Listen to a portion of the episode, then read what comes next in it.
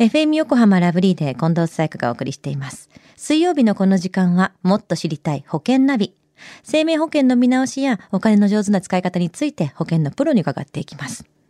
保険見直し相談、保険ナビのアドバイザー中亀照久さんです。今週もよろしくお願いします。はい、よろしくお願いいたします。さあ、保険ナビ、先週のテーマは保険の保全業務についてでしたね。はい、そうでしたよね。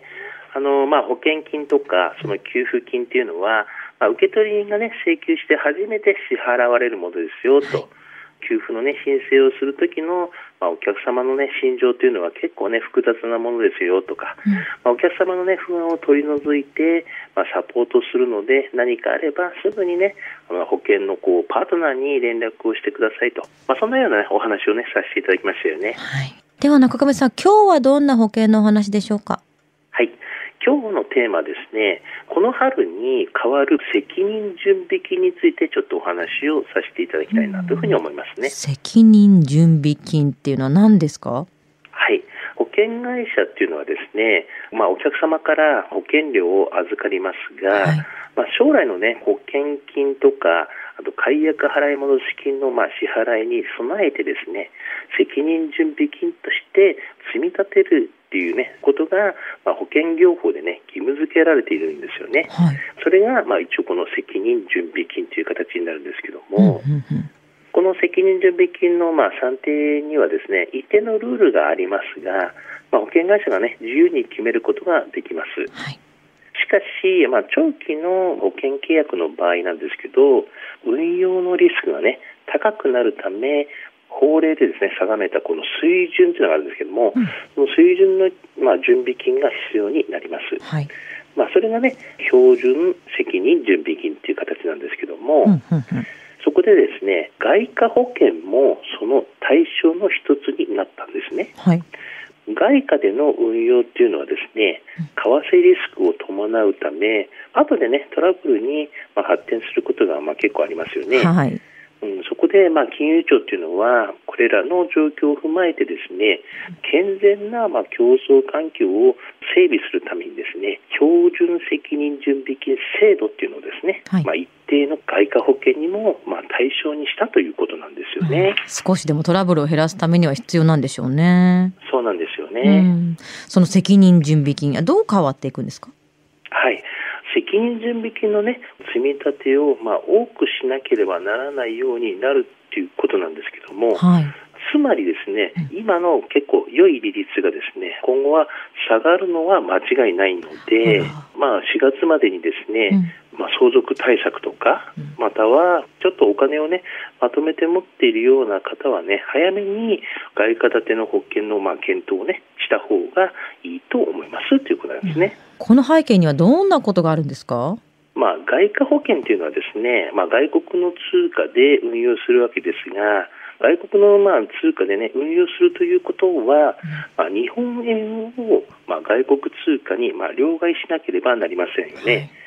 また、まあ、保険金とか、まあ、解約払い戻し金もですね、外国通貨で支払われるために、受け取る場合にはですね、外国通貨から、まあ、日本円に両替する必要がありますよね。また戻すってことですよね。そういうことですよね。うんうんうんだから、つまりですね、2回両替が必要になるということなんです。はい。で両替が発生すると手数料が発お生しますよね。金がかかりますね。はい。そういうことなんです。で、また、両替の際に円高になっている場合なんですけども、うん為替に対しての、まあ、差損がね、発生しますあ。そうですね。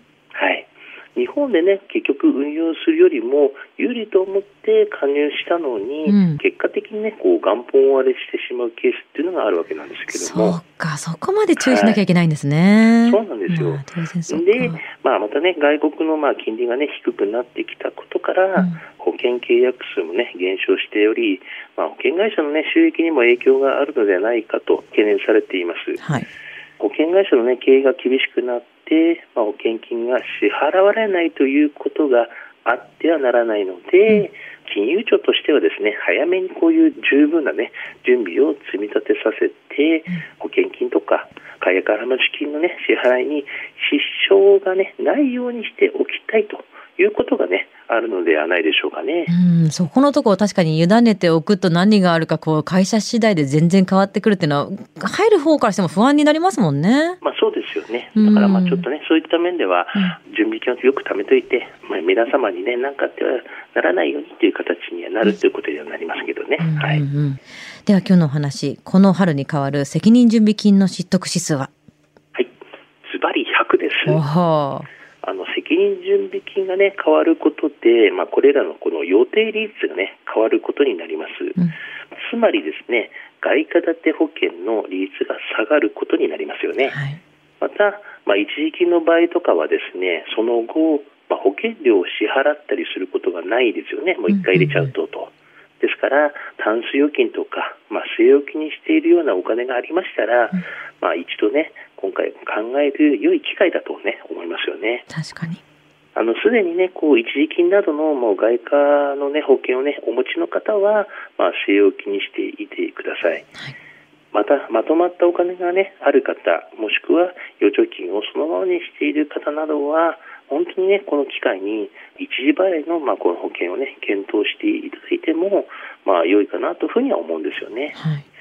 まあ、もしかしたらですね、うんまあ、今後入ったものがですね、うんお宝保険になるかもしれないっていうことがありますよね。将来的にもっと利率が下がったりすると今入ったものがお宝になる可能性があるってことですね。そうなんです。はい。今日の保険の話を聞いて興味を持った方、まずは中亀さんに相談してみてはいかがでしょうか。詳しくは FM 横浜ラジオショッピング、保険ナビ、保険見直し相談に資料請求していただくか、直接株式会社中亀にお問い合わせください。無料で相談に乗っていただけます。インターネットで中亀と検索してください。資料などのお問い合わせは FM 横浜ラジオショッピングのウェブサイトや電話番号045-224-1230 045-224-1230までどうぞ。そして保険ナビは iTunes のポッドキャストでも聞くことができます。保険ナビで検索してください。もっと知りたい保険ナビ。保険見直し相談、保険ナビのアドバイザー中亀照久さんでした。ありがとうございました。はい、ありがとうございました。